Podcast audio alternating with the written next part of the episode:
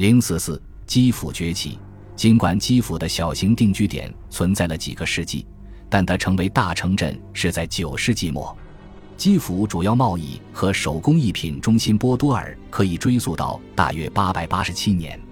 坟墓和手工艺品等证据表明，斯堪的纳维亚人占基辅上层集团的一小部分，但极易将两者区分开来。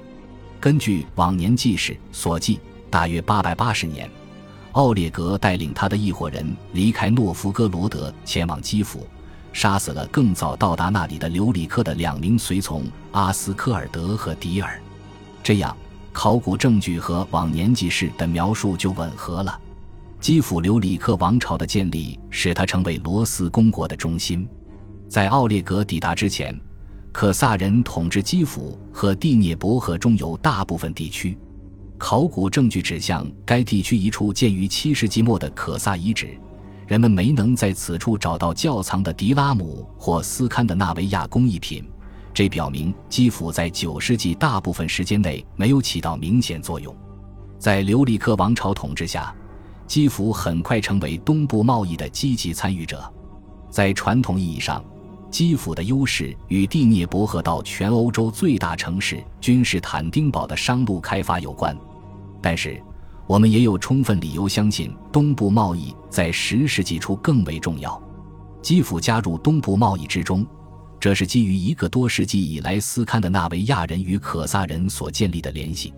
他们定期穿越可萨人领地。为卖到伊蒂尔的商品向可汗缴纳十亿税，同可汗交易，袭击现在阿塞拜疆境内的穆斯林城镇，甚至为可萨人提供服务。正如839年瑞典人作为可萨出使拜占庭的特使一样，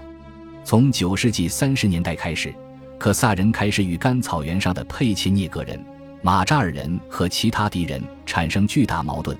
结果便是他们更难在第聂伯河上游维持统治地位。因此，基辅对于雄心勃勃的斯堪的纳维亚人变得极具吸引力。在基辅站稳脚跟的留里克家族，想必同可萨人达成了妥协。他们名义上承认可汗的领主地位，但他们可能成了事实上基辅和第聂伯河中游的统治者。但是，可萨通信和剑桥文献都提到，到十世纪中期，基辅停止参与东部贸易。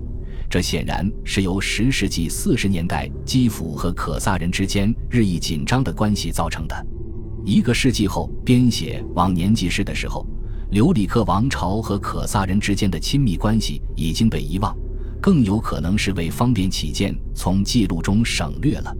基辅信仰东正教的罗斯大公不愿公开他们与游牧的突厥可萨人的关系。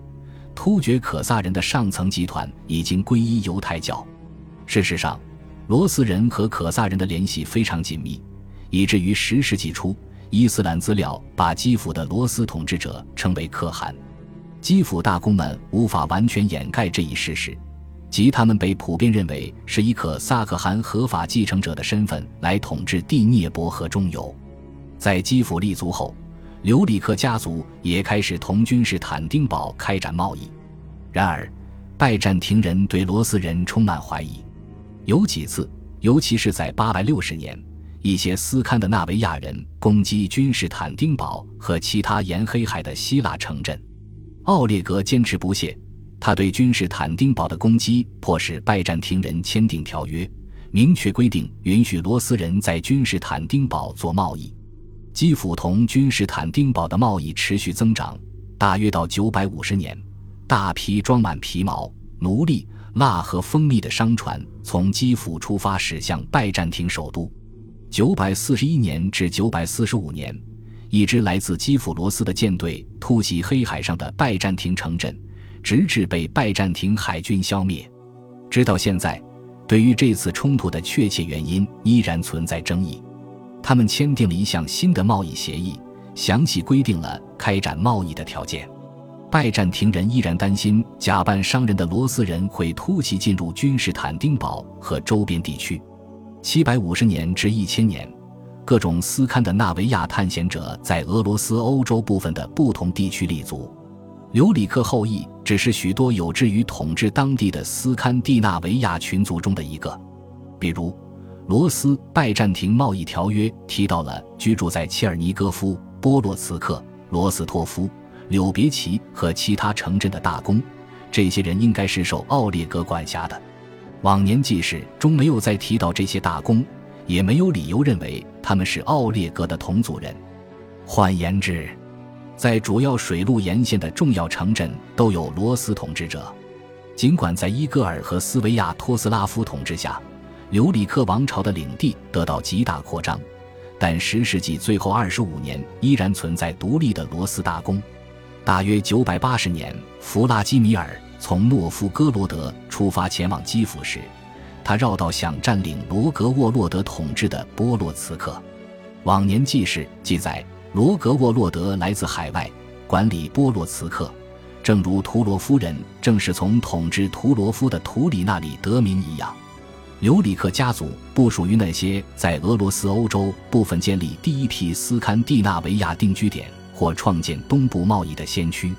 他们只是在九世纪中期来到俄罗斯西北部。那时，对这一地区的统治是斯堪的纳维亚不同群体之间争夺的主要问题。一群留里克家族击败了其他斯堪的纳维亚人，使当地芬兰和斯拉夫部落臣服，并统治了基辅。创建了罗斯国，一些对手被留里克家族杀死，另有一些离开罗斯领地，或听命于拜占庭，或返回波罗的海。另一些人作为奴仆或家仆服务于留里克家族。